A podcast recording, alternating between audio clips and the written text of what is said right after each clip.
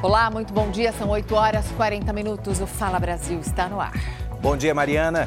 Fala Brasil. Se você acha que já viu de tudo, segura essa, hein? Sumiram com parte do arsenal de guerra do Exército num quartel da Grande São Paulo. São essas as imagens. Eu estou falando de 21 metralhadoras com potencial para derrubar aeronaves. Elas estavam trancadas nesse quartel para manutenção e simplesmente foram roubadas. Até agora, nenhum suspeito foi identificado, por isso mesmo, todo mundo que estava de plantão, de serviço, todos os militares da instalação, não podem voltar para casa até que sejam interrogados. Esse mistério no coração do Exército do Brasil abre a edição de hoje do nosso Fala.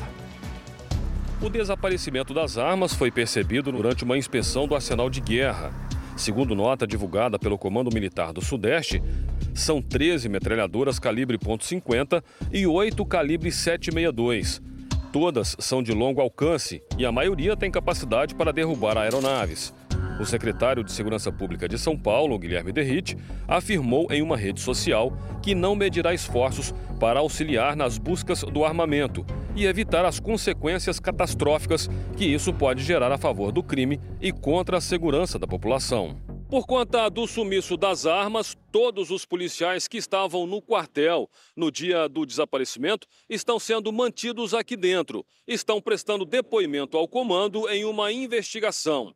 A decisão de manter os militares aquartelados está prevista em lei e vai ajudar a investigação a descobrir o que aconteceu com o armamento. Todos eles tiveram celulares recolhidos. Sem poder sair do quartel, os militares estão recebendo visitas dos parentes que evitam gravar entrevista. Alimentos extras, como biscoitos, pães e salgadinhos, estão sendo levados em sacolas e bolsas, que são inspecionadas antes de serem entregues. O furto das metralhadoras do quartel em Barueri, na região metropolitana de São Paulo, já é o maior desvio de armas registrado pelo Exército Brasileiro desde 2009. Na época, sete fuzis foram roubados de um posto de sentinela em um batalhão de Caçapava, no interior do estado. As armas foram recuperadas e pessoas foram presas, incluindo o militar que teria dado apoio à quadrilha. No caso das metralhadoras, elas ainda não foram localizadas e, por enquanto, não há suspeitos de participação no crime. Para esse especialista em segurança pública, há indícios de que as armas tenham sido levadas numa única ação. Esse tipo de armamento, uma ponto .50, são armas que mesmo desmontada, elas têm peças muito grandes, o que inviabiliza o furto formiguinha, levando peça por peça. Segundo o levantamento feito pelo Instituto Sou da Paz, nos últimos 14 anos, 67 armas foram desviadas do Exército Brasileiro e apenas 16 foram recuperadas. O comando do Exército informou que as armas que sumiram essa semana são inservíveis, estavam no quartel para manutenção. E atenção agora, porque criminosos alugaram um apartamento para guardar aqueles telefones que eles roubam durante festivais. Teve um festival de música esse final de semana, não foi não, Passaia? Foi. Festival também de arrastão por lá. Conta essa história para gente. É isso aí, Eduardo. Festival de Arrastão. Esses dias nas redes sociais do Fala Brasil, eu vi que você e a Mariana estavam dançando. Era sertanejo aquilo, sertanejo? Então, nos festivais sertanejos, geralmente os bandidos não vão. E o porquê? Não é que eles têm preferência pela música. Eles gostam da música eletrônica, do funk, porque as pessoas geralmente dançam soltas. Na música eletrônica, o pessoal ergue as mãos, fica aquele esfrega, esfrega, rola, rola. Quem está ali dançando nem percebe. Tem alguém que vem, coloca a mão no bolso, pega o celular e leva embora. Nesse caso aqui, quase 70 aparelhos foram recuperados. Vamos ver? Juntos, os 69 celulares estão avaliados em cerca de 200 mil reais. Mateus, do Rio de Janeiro, foi uma das vítimas. Pegaram dentro da bolsa da minha amiga, dentro da bolsa, deixaram a bolsa aberta. Ela fechou a bolsa, pegaram, depois deixaram aberta. Aqui pegaram no meu bolso, mais uns cinco amigos também foram furtados, então assim, foi complicado. E tudo parece que tudo em, em torno de uma hora, duas horas ali, uhum. que o pessoal começou a realmente começar a furtar. Além dos telefones, a polícia apreendeu notebooks, relógios e dinheiro. Tudo foi furtado durante uma festa de música eletrônica que aconteceu durante o feriadão na cidade de Itu, no interior de São Paulo. Os objetos foram encontrados num apartamento na região central de São Paulo, que foi alugado pela quadrilha, formada por dois homens e duas mulheres da Bahia. As madrugadas eles iam para grandes eventos internacionais, como esse que está tendo em Itu, e vinha para São Paulo, para o centro de São Paulo, onde eles conseguem desbloquear esses telefones, acessar as contas e fazer transações. Os criminosos e os celulares furtados só foram localizados porque uma das vítimas conseguiu rastrear o celular dela até o apartamento alugado pelos ladrões. Com o endereço em mãos, a mulher, que é de Brasília e estava em São Paulo para participar do festival, avisou a polícia. Quando os agentes chegaram, os criminosos se preparavam para fugir. Muitos aparelhos já estavam enrolados em folhas de papel alumínio e seriam levados para a Bahia. Eles passam as 5, 6 camadas de papel alumínio para parar de emitir sinal e para poder passar dentro do aeroporto também com os celulares. A quadrilha foi presa em flagrante e levada para a delegacia. Os celulares apreendidos vão estar disponíveis para os donos a partir da tarde de hoje. E o Matheus, que precisa voltar ao Rio, vai precisar da ajuda de amigos. Todo mundo trabalha amanhã, então não tem como ficar aqui até duas da tarde. Então a gente vai precisar de alguém para ajudar a gente. Agora veja isso aqui: três bandidos essa noite aqui em São Paulo contra um guarda civil metropolitano. O guarda foi muito esperto. Ele conversou com a nossa equipe de reportagem, não quis aparecer, não tem problema, mas ele deu detalhes. Quando ele percebeu que eram três bandidos, ele se afasta um pouco para dar tempo de pegar a arma. E o guarda foi muito rápido. Ele disparou contra o bandido que estava à frente. Nessa imagem aqui, nós tivemos de embaçar, tivemos de borrar, porque o bandido, veja só, ele parou bem em cima da moto encostado nesse guarda-reio, ele caiu ali mesmo, morreu em cima da moto. Os outros dois comparsas acabaram fugindo. O guarda que teve de atirar para salvar a própria vida. Vamos ver. Caído em cima da moto está o assaltante que se disfarçou de entregador para roubar. Mas ele não contava com a reação da vítima, um guarda civil municipal que atirou para se defender. Um guarda nosso estava transitando em caminho da sua residência e foi abordado por três meliantes em duas motos, né? Dois estavam numa XR preta e o outro em uma CG vermelha com aquelas caixas de entrega de, de lanches, né? Quando foi fechado pelos três criminosos que estavam em duas motocicletas, o GCM não reagiu. Ele desceu para entregar o veículo. Mas quando ele percebeu que seria revistado por um dos assaltantes e, consequentemente, ele descobriria que o agente estava armado, não restou outra opção a não ser atirar. No primeiro momento ali, o guarda entregou a motocicleta, mas eles tentaram revistar o guarda municipal e o guarda teve que reagir ali para salvaguardar a sua própria vida. Infelizmente, um dos indivíduos aí veio a óbito no local. A tentativa de assalto aconteceu bem em cima da ponte Transamérica, região de Interlagos, zona sul de São Paulo.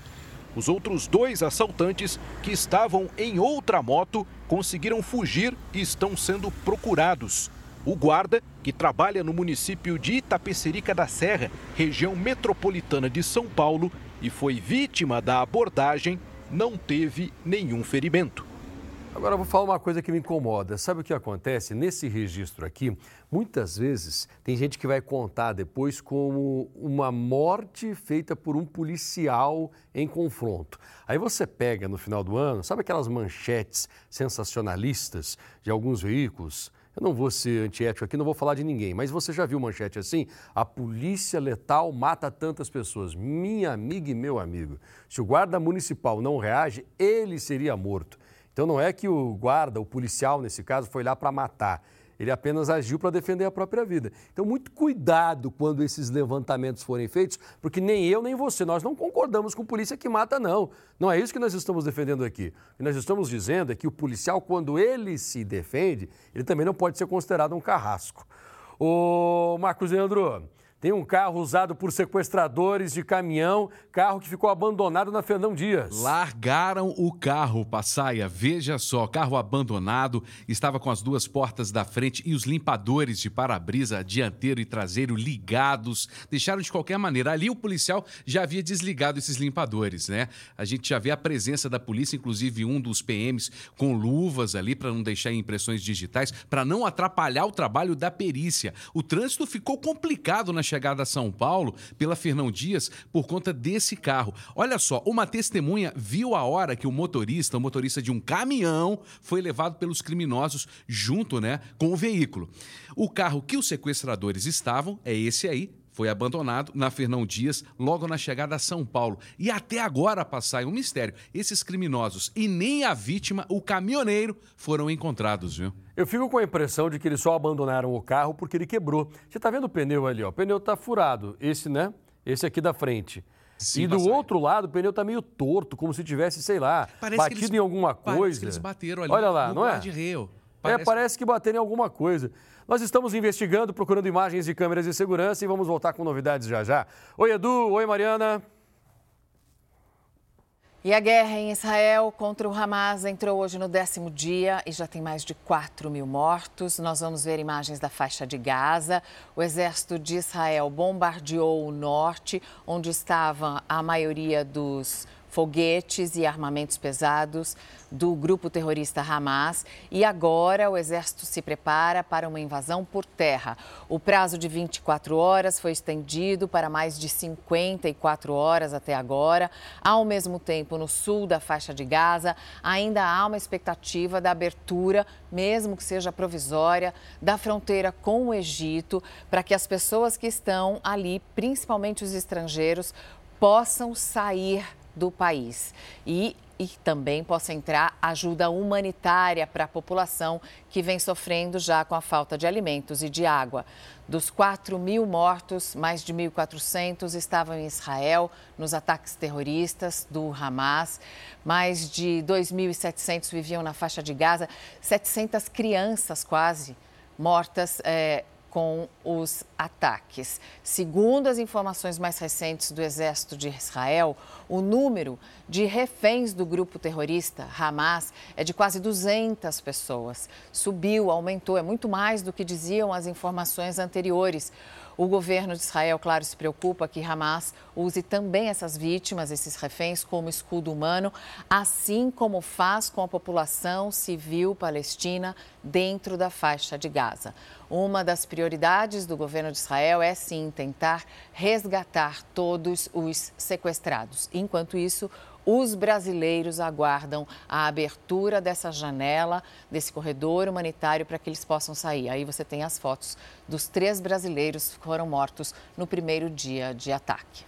É, Mariana, tudo assusta nessa guerra, mas talvez esse número que você acabou de nos dar, né, de 700 crianças mortas, seja ainda mais desesperador. Nós estamos falando de uma geração palestina e israelense que não verá o futuro desse conflito. Vamos para a informação ao vivo para você, porque o presidente norte-americano Joe Biden deu entrevista a uma TV e disse o seguinte: o Hamas precisa ser combatido, precisa ser exterminado, disse o presidente, mas será um erro ocupar a faixa de Gaza por parte de Israel. Autoridades e diferentes autoridades israelenses têm falado, e vamos conversar com a Denise Odorice ao vivo de lá, que o tamanho de Gaza depois desse conflito precisaria diminuir. É, e a gente sabe que uma incursão terrestre faz sobretudo os civis vítimas, né, Denise? Conta pra gente a atualização de momento por aí em Israel. Bom dia. Bom dia, Edu. Bom dia, Mariana. Com certeza. Bom, esse ataque por terra, ele é esperado, mas não se sabe ainda quando ele vai acontecer. Então, por enquanto, Israel concentra os ataques na faixa de Gaza na forma de bombardeios. Cerca de 500 mil pessoas já deixaram o norte da faixa de Gaza em direção ao sul, seguindo os ultimatos do governo israelense. E agora há uma multidão esperando para cruzar a fronteira do sul da faixa de Gaza em direção ao Egito. Né? Então, são pessoas refugiadas desses ataques. A abertura pela chamada passagem de Rafa também vai ser importante para a entrada de ajuda humanitária para os palestinos. E essa passagem é a única que não é controlada por Israel.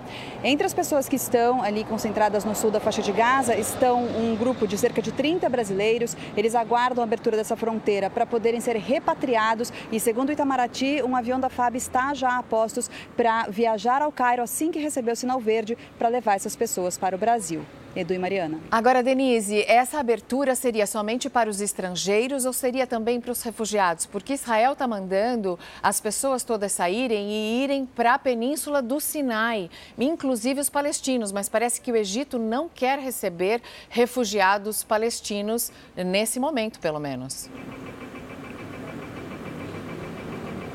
Essa é uma questão que acontece em muitos conflitos, né, Mariana? Os refugiados precisam é, entrar nos países vizinhos para poderem fugir da, da, do que está acontecendo e esses países vizinhos nem sempre aceitam esse fluxo de pessoas, nem sempre tem estrutura para receber essas pessoas. Então é como você falou, o Egito vai abrir essa fronteira num primeiro momento para ajuda humanitária, né, para entrada de ajuda humanitária na faixa de Gaza e para pessoas com dupla cidadania. Mas há essa questão dos refugiados palestinos que, como você disse, estão tentando sair de lá, mas por enquanto não tem como fazer, né? não tem para onde ir. O Egito não deu sinal ainda de que vai receber esses uh, refugiados.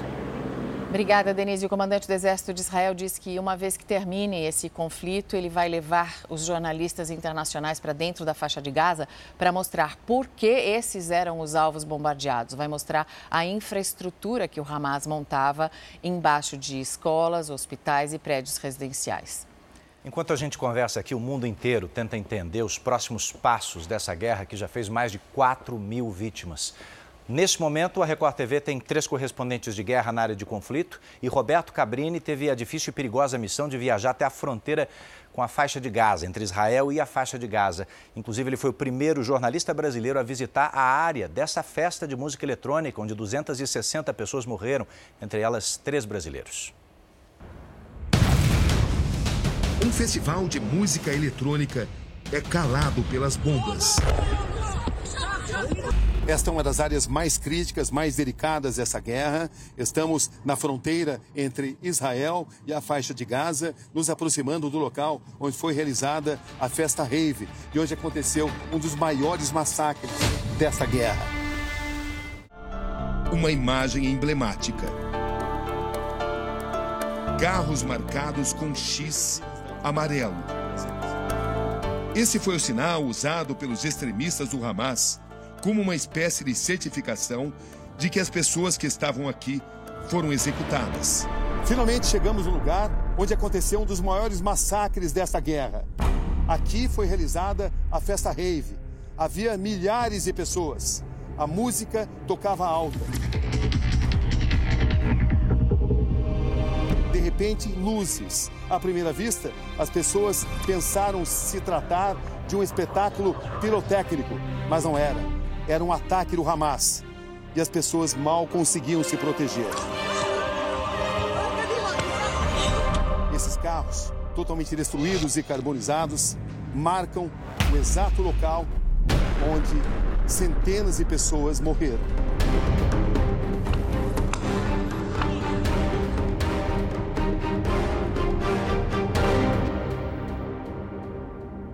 Está anoitecendo aqui na fronteira entre a faixa de Gaza e Israel e a menos de dois quilômetros do local onde foi realizada a festa rave, encontramos um outro local que muita gente procurou, muita gente buscou como forma de proteção. Esse abrigo trata-se de um bunker. As pessoas naquele dia, naquela madrugada, vieram para cá.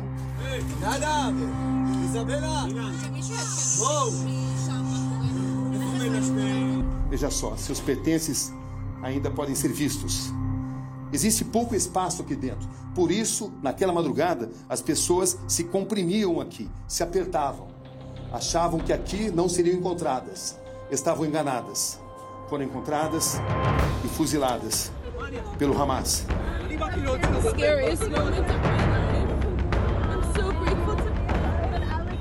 Percorro cada ponto. Em cada um deles, uma história a ser contada. Essa é uma das imagens mais impressionantes dos acontecimentos desse massacre aqui na Festa Rave. E nós estamos exatamente nesse lugar.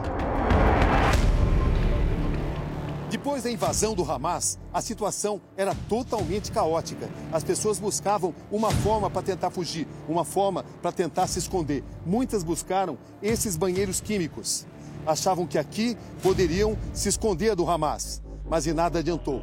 Elas acabaram mortas.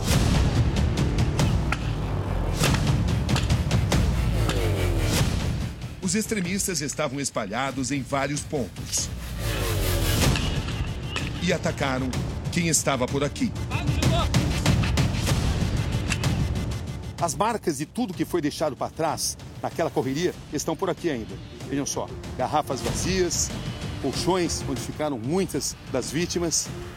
garrafas de refrigerante, tudo que foi deixado para trás por quem participava daquela festa. Trata-se de um imenso campo aberto. Ao todo, 260 pessoas morreram aqui, incluindo três brasileiros. Hanani Glazer compartilha o pânico. São suas últimas palavras. Mas, cara, foi cena de filme agora, a gente correndo quilômetros para achar um lugar para se esconder. Hanani nasceu e cresceu em Florianópolis. Se mudou para Israel, prestou serviço militar e trabalhava como entregador. O corpo do brasileiro foi enterrado em um cemitério de Israel. Bruna Valianu. O velório da jovem mobiliza mais de 10 mil pessoas. Carla Mendes, de 42 anos, também estava no Festival de Música Eletrônica. A brasileira nasceu no Rio de Janeiro e morava no país com um filho de 19 anos.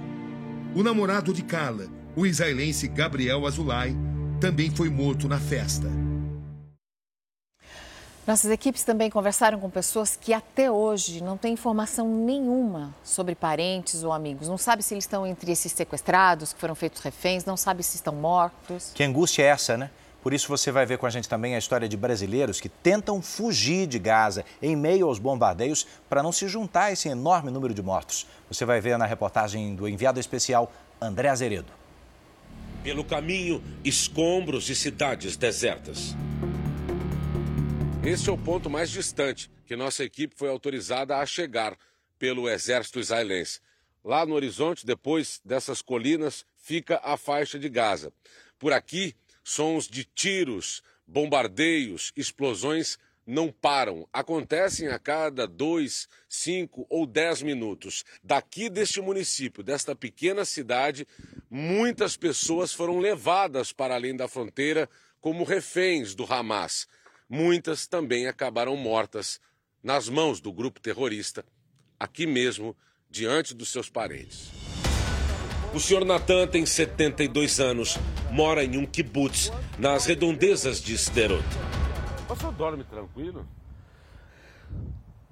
Faz uma semana que eu acho que eu não durmo. Os homens do Hamas chegaram até ali, atrás da cerca que protege a plantação da comunidade, agora abandonada.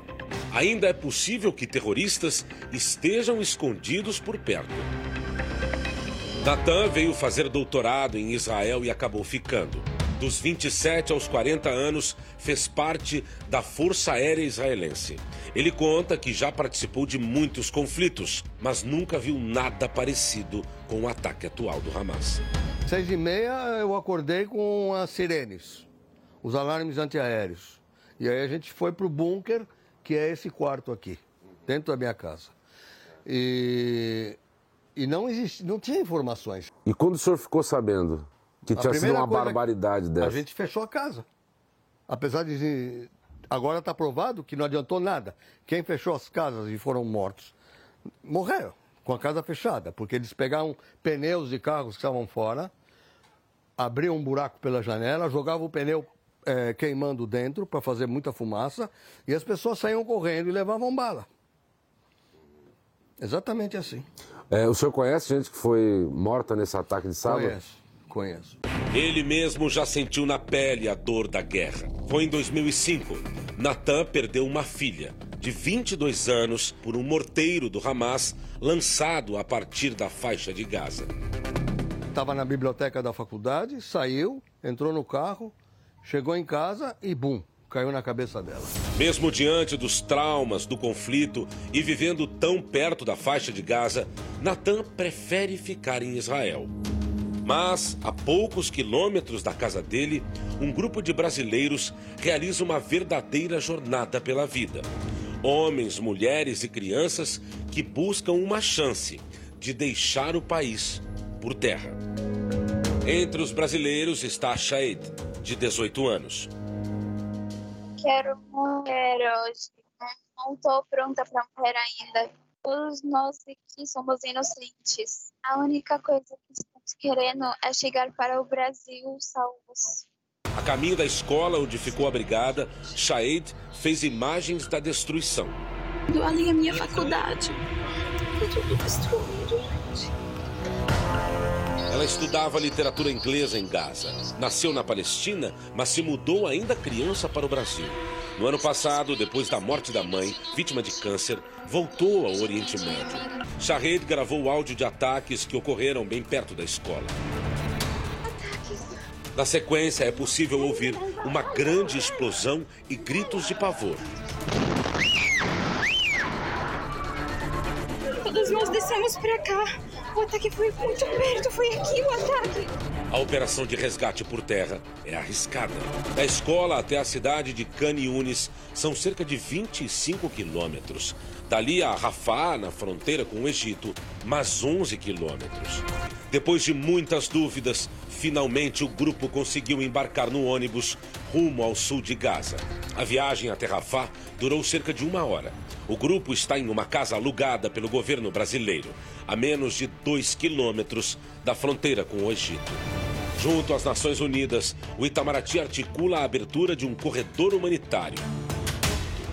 Enquanto as negociações prosseguem, o grupo de brasileiros espera para deixar a região. Para Shaid, a esperança é sobreviver. Meus planos é voltar para o Brasil e manter viva.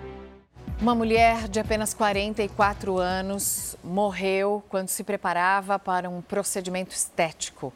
Ela passou mal logo depois da aplicação da anestesia.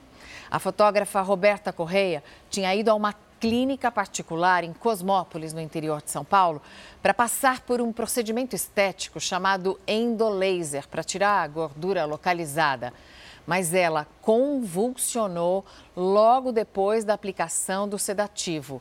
A fotógrafa foi internada e morreu quatro dias depois. A família dela acusa a clínica de negligência pela demora em chamar um atendimento médico. A biomédica que iria atender a paciente disse que a aplicação da anestesia foi feita por outra profissional que estava devidamente habilitada e disse ainda que o socorro foi prestado imediatamente e as duas profissionais se colocam à disposição para todas as necessidades e averiguações. Roberta deixa dois filhos. E olha, aconteceu neste fim de semana o Mega Help 2023. O Mega Help promove a valorização da vida e o combate ao suicídio. Sabe aquela mão que alguém te estende quando você mais precisa? É isso, nesse grande evento em forma de música, palestras sobre saúde mental e com a presença de voluntários que conversaram com o público. Milhares de jovens participaram em diferentes capitais do país e em dezenas de países.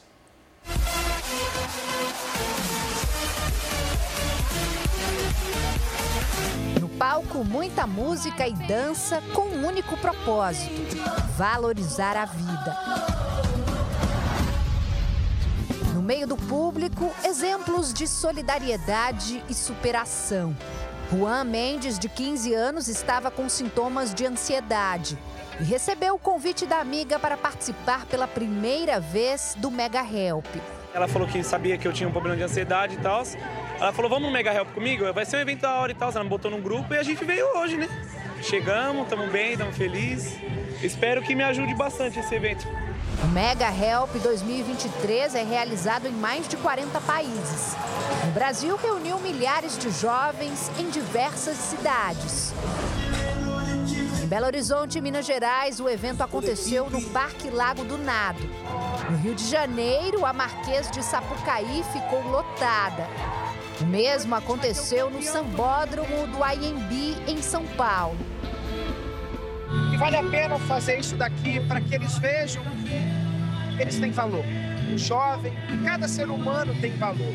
E o jovem aprendendo isso na sua juventude, então, ele vai poder usufruir da vida e ajudar outros também. O Cantinho do Desabafo é um dos espaços mais importantes do evento. Voluntários do projeto Help, que um dia enfrentaram e superaram problemas emocionais, agora prestam apoio a quem precisa. Jovens vêm até aqui e têm a oportunidade de serem ouvidos e ajudados, sem qualquer tipo de julgamento. Eu consigo ver um jovem que está chegando agora, sofrendo, tentando dar cabo da sua própria vida, e eu posso falar aquilo que eu enfrentei, aquilo que eu passei e poder sim ajudar eles. Vem pra cá, vem pra cá. Vamos lá. Uma competição entre escolas animou o público. Os apresentadores Celso Zucatelli e Renata Alves e o ator da série Reis, Dudu Pelizari, foram jurados dos shows. Uma tarefa difícil para eles. Os jovens são o futuro desse país. E não adianta a gente só reclamar, a gente tem que agir, a gente tem que movimentar. A educação forma, mas o que realmente transforma uma sociedade é a nossa cultura. E eles poderem mostrar aquilo que eles sabem fazer de melhor, cantando músicas tão lindas que contam sobre né, Deus, isso é muito legal. Só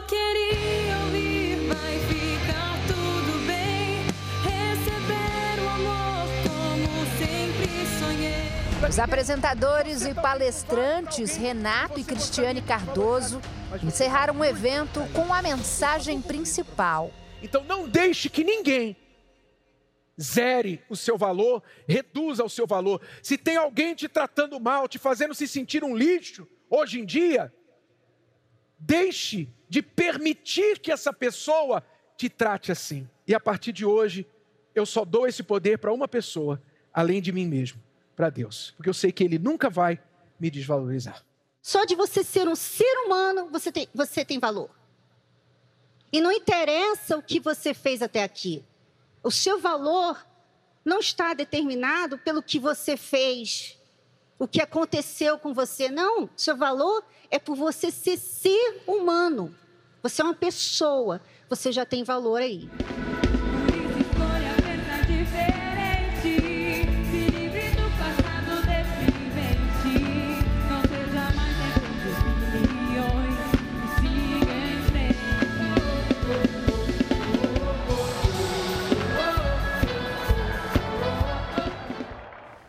Quanta gente, hein? Quer entender mais sobre esse projeto? Pois eles não param, hein? Então acesse o site projetohelp.com. Criminosos fortemente armados que estouraram um caixa eletrônico dentro de um supermercado. Nós vamos ao vivo agora com a Beatriz Casadei, porque ela tem mais informações. E aí, Bia, bom dia. Oi, Passaia, bom dia para você, para todos que nos acompanham. Esse crime aconteceu por volta de 3 horas da manhã dessa segunda-feira, aqui em Itacoaquecetuba, na Grande São Paulo. De acordo com a polícia, cinco criminosos chegaram em um carro branco nesse mercadinho aqui. O que, que eles fizeram? Eles arrombaram essa porta lateral do supermercado para acessar o caixa eletrônico 24 horas que fica lá dentro. Eles encheram de explosivos o caixa eletrônico, só que por algum motivo eles não conseguiram explodir os artefatos. Depois de tentar por alguns minutos, eles desistiram e fugiram sem levar nada. O GAT, o Grupo de Ações Táticas Especiais da Polícia Militar, foi acionado para prestar apoio, já que tinha material explosivo. A polícia agora vai usar as câmeras de segurança para tentar identificar esses criminosos. E até o momento ninguém foi preso. Passaia. Ok, Bia, muito obrigado pelas informações. Inclusive, hoje cedinho, assim que aconteceu, o Marcos Leandro foi o primeiro a anunciar, né, Marcos? Exatamente, Nós Passaia. trouxemos até aquela câmera de segurança que ajudou a polícia a entender melhor como as coisas aconteceram. Isso mesmo, Passai. Aí os estilhaços, né? Parte interna do supermercado que foi invadido pelos criminosos que estavam, não é, Passaia, fortemente armados. Além das armas, explosivos e conseguiram aí arrombar, entrar nesse supermercado e explodir o caixa. Fala Brasil termina te desejando um ótimo dia. Fique agora com o pessoal do Hoje em Dia. Tá chegando César Filho. Oi, César. Um beijo enorme para vocês, uma semana abençoada. Obrigado pela companhia e até amanhã, se Deus quiser.